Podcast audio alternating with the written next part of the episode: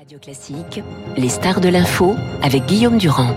Frédéric Béguédé, bonjour Frédéric, Confession d'un hétérosexuel légèrement dépassé, c'est publié aux éditions Albin Michel, vous venez pour ce livre, où on vous voit donc la tête dans l'eau, euh, peut-être euh, ou probablement donc au Pays Basque, un livre qui intervient dans un jour un peu particulier parce qu'on découvre à la une du point une énorme entretien entre Emmanuel Seigné et Samantha Gamer, l'affaire Polanski, et donc tout ça euh, ne vous concerne pas directement, mais concerne en revanche le début du livre, puisque depuis que vous êtes retiré au Pays Basque en 2018, un beau matin, vous vous réveillez et vous constatez que la maison a été entièrement taguée, les enfants dormaient, vous dormiez, vous étiez là avec votre épouse, et donc il y a écrit euh, sur la façade de, de, cette jolie maison, tranquille, cachée, euh, salaud, violeur, etc., etc.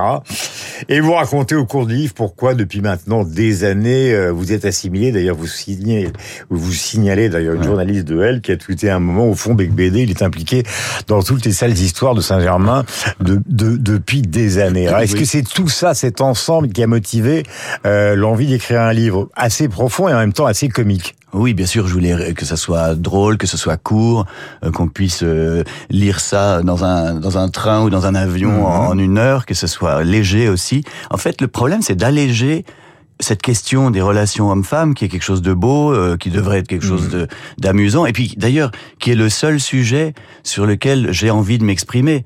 J'ai toujours écrit que sur ça, que sur des hommes qui tombent amoureux de femmes et qui leur courent après. Alors si jamais aujourd'hui c'est interdit d'écrire là-dessus, je mets la clé sous la porte et je ne suis pas à la retraite à 64 ans, mais à 57 ans. Donc j'ai pas le choix en fait, j'avais pas le choix. Il, il paraît que maintenant les quand un homme parle de se plaint de cette situation, de c'est compliqué de draguer ou des choses comme ça, euh, on l'appelle ouin ouin. C'est le surnom qu'on donne euh, aux gens comme moi. Donc je suis un ouin ouin. C'est un livre de ouin ouin. Je crie ouin ouin ouin ouin dans ce livre, mais je veux juste dire une chose. Les écrivains que je préfère, c'est tous des ouin ouin. Marcel Proust, c'est 3000 pages de ouin ouin. Ma mère n'est pas venue m'embrasser dans mon lit. Et je, je suis et en triste. même temps les bordels. Et c'est bien sûr ça. Et puis et Baudelaire et Hunter Thompson et, la, et, la, et Lamartine, ouais. ouin ouin ouin. Moraliser la vie, écrivez-vous, mais il est hors de question de moraliser la littérature, c'est-à-dire en fait quand même votre activité essentielle. Et ben bien sûr, je peux plus. Moi, je, je suis désolé, je n'ai pas le choix. Si je ne peux plus écrire librement sur le seul sujet qui m'intéresse, mmh. ben je, je, suis au chômage technique immédiat. Mmh. Donc non, euh, j'essaie d'écrire un livre sur ce que c'est qu'être un homme né dans les années 60. Mmh. Euh, la première génération euh, à ne pas avoir connu la guerre. Euh, avant, pour devenir un homme, il fallait aller à l'armée, faire la guerre. Vous y allez d'ailleurs à l'armée. Enfin, on va y oui, revenir. Oui, oui, parce que je, je, je m'aperçois que c'est un endroit où je me sens bien. Je, je, mmh. En fait, j'ai toujours cherché une chaleur humaine, une solidarité, euh, et je me sens bien dans les monastères alors, et dans les régiments. C'est curieux. On va, on va prendre les problèmes. Oui, les oui, uns un par un, par un. Les, Allez, les, au les uns après les autres, en rappelant qu'il s'agit d'abord et avant tout euh, d'un livre. Premier paradoxe, Frédéric. Mm. La semaine dernière, dans le point avant l'entretien, euh, ouais. euh, Samantha Guémer et Emmanuel Seigné, vous avez rencontré Sandrine Rousseau. Oui. Et en fait, ce qui est assez comique pour avoir lu l'entretien, enfin comique de mon point de vue, c'est que vous auriez dû vous rentrer dedans comme deux panzers et un tigre. Je parle de tigre le char. Et au fond, euh, tout ça s'est plutôt bien passé sur l'air d'une certaine forme de rigolade. Donc on a l'impression que cette histoire, comme vous l'écrivez dans le livre, c'est aussi beaucoup un jeu de rôle. Oh, je pense que oui, il y a, y a, de ça. Probablement, c'est l'extrême violence des réseaux sociaux. Euh, dans, les gens sont dans leur bulle de, mmh. de, de, de, haine, comme dans un panier de crabes digital, mmh. euh, et ils se. C'est pas, pas ce que vous avez ressenti avec elle du tout. Non, non, mais c'est vrai que quand c'est moi, je, je, suis. En fait, ce livre est un appel au débat. J'aimerais mmh. qu'on puisse discuter enfin, en arrêtant de s'injurier et de taguer des maisons. Je suis, je suis un démocrate. Je pense qu'on peut avoir des opinions divergentes sans se disqualifier comme c'est ce qui est en train d'arriver un peu à moi avec ce livre. Je, je, je, fais face à un déferlement de, de haine et de, mmh. et de délation. Mais la, mais la raison, c'est quoi? C'est que chez le jeune Bec BD qui a voulu faire de la littérature et qui adorait Scott Fitzgerald et donc mmh. le profil des écrivains que vous évoquiez tout à l'heure, c'est-à-dire des gens en gros qui ont des été ouin déchirés, oui, des ouin même pour faire plus sérieux cinq minutes, qui ont été quand même déchirés par la vie, qui l'ont vraiment souhaité, euh, qui ont pris des risques considérables. Vous avez reçu récemment dans l'émission de Radio Classique euh, euh, Bret Easton Ellis, oui. euh, quand il a écrit American Psycho, oui. c'est le livre le plus dangereux qui a été publié oui. depuis 30 ans. Oui, oui. Et il y a, c'est intéressant parce qu'on se connaît depuis longtemps avec Ellis et sans se concerter. Mm. Lui, il est homosexuel, moi je suis hétérosexuel, mais finalement on raconte nos années 80 et on raconte cette période de d'égoïsme, de solitude, mm. de liberté excessive, euh, d'addictions diverses et variées, euh, de désirs, euh, oui, exacerbés. Et on raconte euh, une sorte de, bah, de perte des repères mm. qui euh, caractérise cette génération. On a, avec, avec Brett, on a, on a le même âge. Hein. Mais, mais est-ce que c'est la dérive d'une époque ou c'est simplement le goût d'un homme? Non, mais c'est que une femme. Les parents étaient pas tellement présents, on était livrés à soi-même assez tôt, mhm. et, euh, et, on était des adolescents, euh, voilà, qui, qui, ont profité de la vie, mais qui sont pas mal mhm. euh, déstructurés. Quand, quand, on parle sans cesse de vouloir déconstruire la masculinité, mhm. moi j'ai l'impression d'avoir été déconstruit dans les années 70 par le divorce de mes parents et par des choses qui me sont arrivées que je raconte dans, le, dans, dans les confessions. Alors il y a, y, a, y a trois, enfin quatre moments qui sont évidemment intéressants parce qu'il y a le classique euh, de Frédéric, c'est-à-dire ce qu'il aime et cette espèce de pulsion euh, hétéro euh, dont il reconnaît que le meilleur moyen de la de la comprendre d'ailleurs, c'est de lire les auteurs homo qui eux au moins ne se refoulent pas quand ils expriment depuis Genet leur violente envie de sexualité matin, midi et soir. Point numéro un. Et puis deuxièmement, vous allez quand même chez les prêtres trois fois de suite. et alors là, il y a une scène qui est totalement hilarante. On va laisser les prêtres de côté cinq minutes. Hmm. C'est qu'un beau matin au Festival de Cannes, après avoir vu la première de novembre, à 6h30 hmm. du matin, vous venez vous faire rafler par un officier du 21e RIMA qui vous embarque pour une sorte de cure de, de désintoxication. Oui, oui, oui. on peut dire ça. Euh, voilà. On peut dire ça. Il m'emmène euh, au, à Fréjus, au, chez les Marsouins, chez dans l'infanterie de marine. Mais c'est vous qui avez vu ça. Un stage d'immersion, mais de vraie immersion, c'est-à-dire en treillis dans l'eau. Hein. Hmm. Euh, sous l'eau, en train de ramper dans des tunnels et de grimper à des échelles de cordes et tout ça. Euh, oui, j'étais. C'est un, oui, c'est une maison d'édition qui a eu cette idée, mais en fait, j'ai j'ai adoré cette expérience. Quoi. Mmh. Euh, le, le, festival de Cannes, je critique pas. Je, je suis très heureux quand j'y suis. Mmh. regarder des films, ça me passionne. Mais l'ambiance est quand même assez humiliante parce que vous êtes euh, confronté à plein d'endroits où on peut pas on rentrer. On raconter par exemple, pour prendre l'exemple de cette ambiance, c'est pas pour vous couper, hmm. euh, on est très tranquille, on parle de ça, c'est un réalisateur ukrainien qui vient présenter un film qui est totalement dramatique et qui est quand même plus ou moins obligé de se bourrer la gueule en smoking euh, dans un contexte qui n'a strictement aucun rapport avec au fond le propos qui est celui de l'artiste. Et puis la fascination tout d'un coup vous découvrez avec le H4 416 calibre 550 56 points rouges, c'est-à-dire un, un, truc un fusil de Stallone, oui, en gros. Oui, oui, oui. Oui, oui. Bah là, c'est-à-dire qu'il faut mettre le point rouge sur la cible. Euh, quand on appuie, il n'y a plus de cible. Donc, c'est pas bon quand vous avez un point rouge sur vous. Hein. Il faut le mm. savoir. Il faut se jeter par terre très vite ou derrière un, mm. un, un objet euh, vraiment large et épais.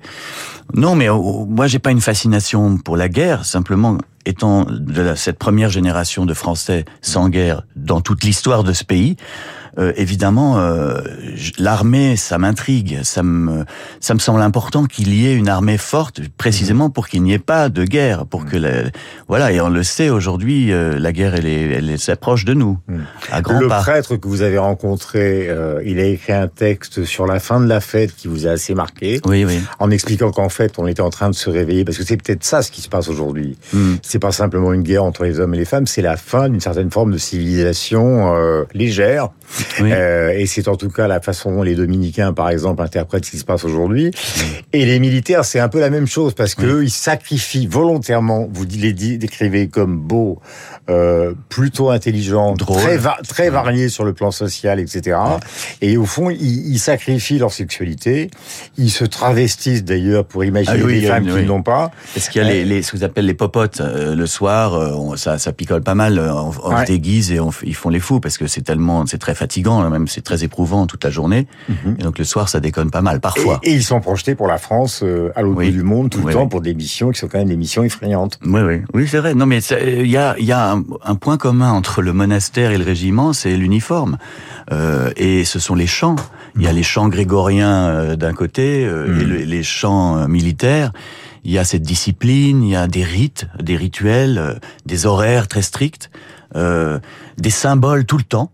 Et au fond, peut-être que c'est ça, ma génération, elle a, elle a besoin euh, d'être un petit peu cadrée, ou, ou au moins, elle est attirée par les symboles.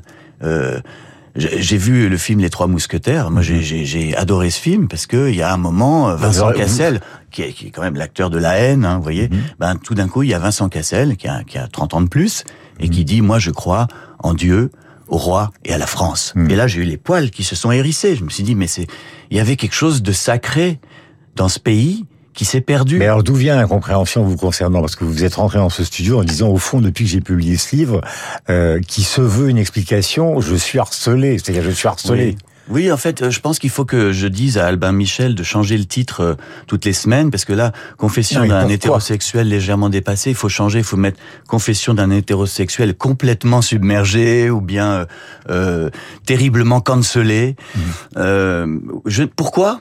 Euh, je sais pas, ça doit être ma, ma tronche parce que les, les la, la, plupart des réactions euh, de haine agressive et de, et de délation sont des réactions avant la sortie du livre. C'est ça qui est fou. C'est ça la cancel culture. C'est de, c'est en réalité de l'analphabétisme. C'est déjà C'est d'avoir défendu un moment Polanski, c'est d'avoir défendu un moment la prostitution, considérant que justement l'interdire, ça renforçait sa présence sur Internet, oui, ce qui est exact. Euh, c'est pas d'ailleurs. Oui, je partage votre point de vue, mais c'est ce que vous expliquez. Il y a des, des opinions qui sont interdites. C'est-à-dire qu'on veut disqualifier quelqu'un mhm. plutôt que de discuter avec lui. Mhm. Et moi, j'appelle à la discussion. Mhm. Je suis prêt à parler et à même à boire un cocktail qui s'appelle le Porn Star avec mm. vodka, fruits de la passion et vanille, mm. avec quiconque souhaite discuter avec moi sur ces sujets calmement, mm. comme nous le faisons là. Mais, mais, mais Frédéric, je prends deux personnages que vous avez reçus euh, dans Confession d'un enfant du siècle qui sont vraiment aux antipodes. Jean-Marie Gustave Leclésio, on peut pas dire que ce soit un mauvais écrivain, prix Nobel de littérature, désert, l'homme le plus discret de la planète d'une certaine manière, hein, en plus beau comme un dieu. Et l'autre le plus tonitruant de la planète, Bret Easton Ellis. Ce sont deux vies totalement différentes, deux œuvres qui n'ont strictement aucun rapport. Mm-hmm. Pourquoi vous la fermez pas, vous?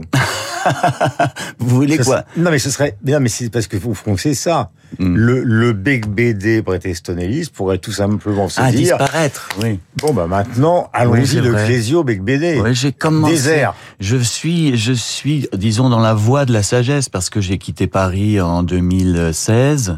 Euh, bon, j'ai été rattrapé puisque ma maison a été taguée, mais malgré tout, j'ai quand même une vie nettement plus euh, équilibrée et, mariée et saine euh, et heureuse avec mes enfants que mm. j'accompagne à l'école tous les matins. Donc, je, je, je, disons, je suis une sorte de Bret Easton Ellis qui est en train de se transformer en le En, en, en doucement. j'espère, mm. j'espère. Sauf que, le monde de l'édition a besoin quand même de sensations pour vendre des livres, parce que c'est quand même un monde un peu en perdition, puisque vous travaillez là-dessus toute la mm. journée.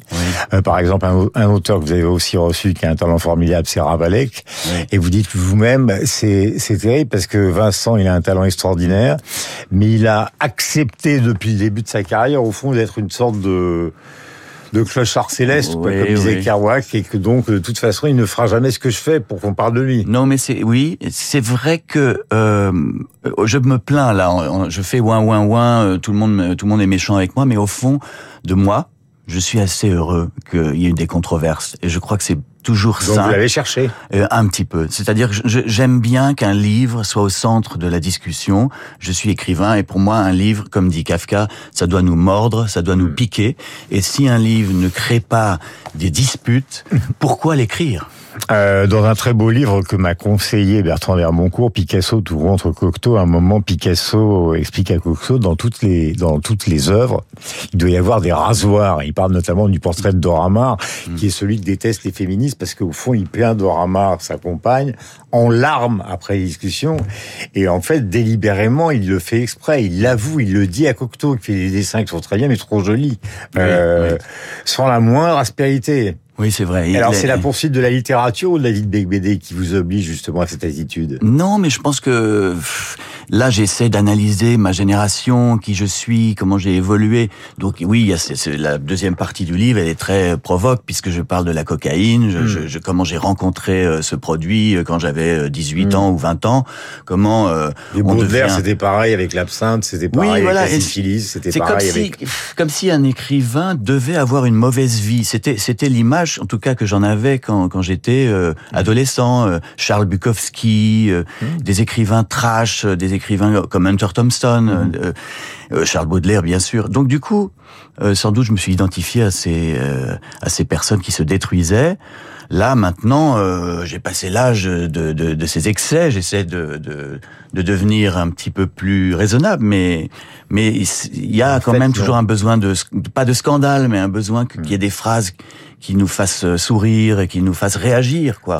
Parmi sinon, les gens c'est pas la peine. Euh, parmi les gens que vous avez invités, on reste dans le registre du tranquille, même si tout à l'heure on va écouter justement ensemble la revue de presse avec cet entretien euh, Emmanuel Seigné, Samantha Guémer.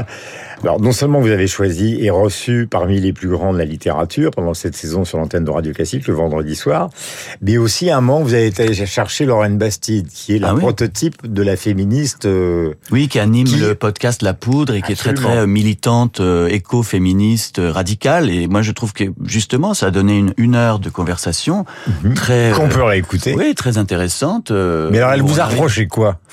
Non, mais elle, elle, me disait de faire mon mea culpa sur un certain nombre de sujets. Je dis, je vois pas pourquoi il faut tout le temps euh, demander pardon. Hmm. Je, suis d'accord, ça ne me choque pas parce que je suis catholique, donc c'est le principe. Hein. c'est le christianisme, c'est la religion du pardon hmm. des péchés.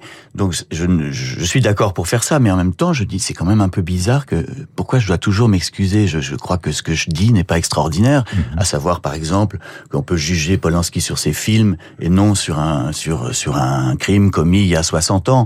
Euh, et voilà, ou, je sais hmm. pas, j'ai l'impression que dire que je suis critique littéraire et que je m'intéresse simplement au, texte et pas à la vie privée des auteurs, ça me paraît euh, normal. Mhm. Mais il y a des choses comme ça où, euh, où on me demande toujours de me mettre à genoux et de demander pardon. Et la dernière contradiction, parce qu'il y en a beaucoup, mais surtout ce qui est intéressant, c'est que le livre est drôle. Le livre raconte des histoires euh, et c'est ce qui permet justement, comme vous l'avez dit tout à l'heure, euh, eh bien de, de se remettre dessus. Euh, c'est que vous dites au fond 90% des hommes, voire plus, à part les psychopathes, sont féministes, mais bien sont du côté des féministes. Mais en même temps, vous dites, je vais pas employer l'expression vulgaire, ils ont quand même euh, un sexe à la place du cerveau. Bah, euh, que c'est complètement contradictoire. Ce qui est miraculeux, au fond, c'est que, c'est que. Quand je dis vous dites, vous l'écrivez. Il y a, y a, je donne dans le livre les statistiques qui sont euh, épouvantables de, de, de féminicide, de viol. C'est euh, page 74. 50 000 par an. Enfin, je veux dire, c'est énorme. Et en même temps, euh, il y a aussi beaucoup, beaucoup, une immense majorité d'hommes qui ne font pas ça, qui se tiennent bien, alors que ils sont attirés, ils mm. sont fascinés par les femmes, ils, les désirent, mais ils se, voilà, ils, ne commettent pas ces agressions sexuelles. Et il faut peut-être aussi parler de ça, de cette mm. espèce de miracle quotidien qui fait qu'on croise des femmes qui nous plaisent et on ne leur dit pas. Frédéric, vous restez avec nous puisqu'on va écouter la revue de presse de. D'abord, je rappelle le titre du livre, Confession d'un hétérosexuel légèrement dépassé, avec euh, une tête réflexive dans l'eau, euh, barbu, avec euh, le pouce et l'index de l'homme qui essaye de réfléchir à ce qui lui est arrivé depuis une cinquantaine d'années. Voici David Abiker et tout à l'heure donc nous retrouverons Bruno jeudi et et, et, et tout d'un coup j'ai un trou absolument épouvantable mais je vais le retrouver.